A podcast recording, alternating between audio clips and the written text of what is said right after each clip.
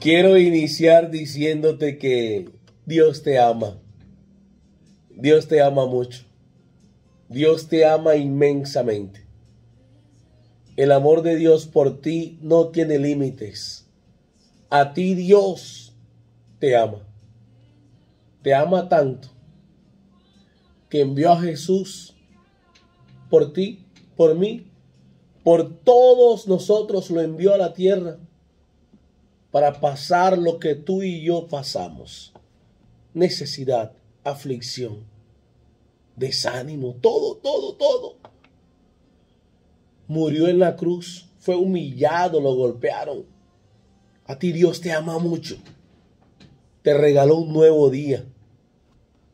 A ti Dios te ama. A ti Dios te ama.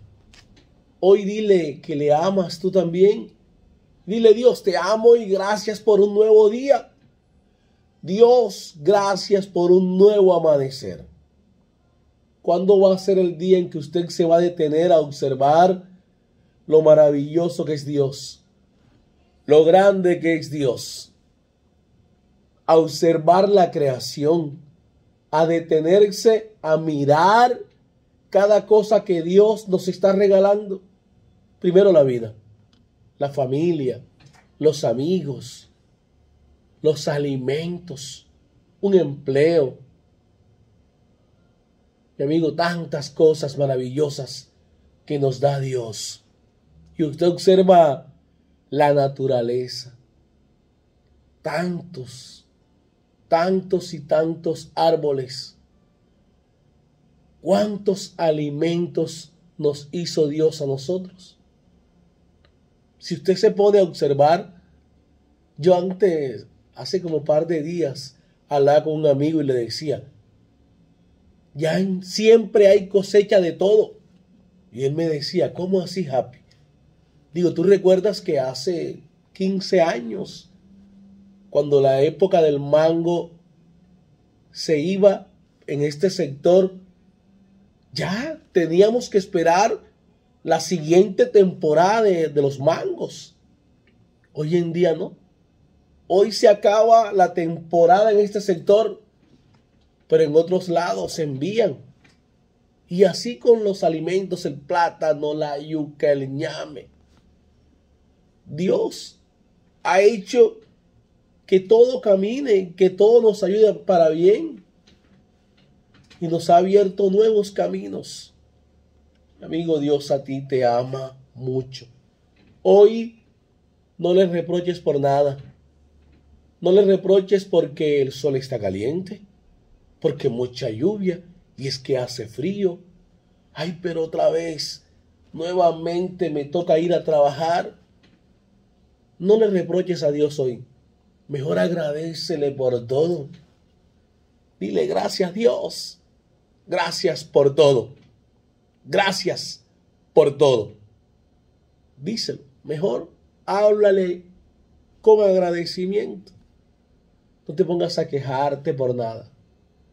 Y cuando usted se quiera quejar, coloque su vida en la vida de otras personas. La situación de usted. Pregúntese, ¿será que alguien tiene lo que yo tengo? ¿Será que alguien está viviendo lo que yo tengo? Yo me estoy quejando porque me toca ir a trabajar. ¿Será que hay gente a esta hora que se levanta a buscar trabajo? Así sucede. Mientras tú te estás quejando de que hay otra vez ocho horas de trabajo, hay gente que desea tener ese empleo.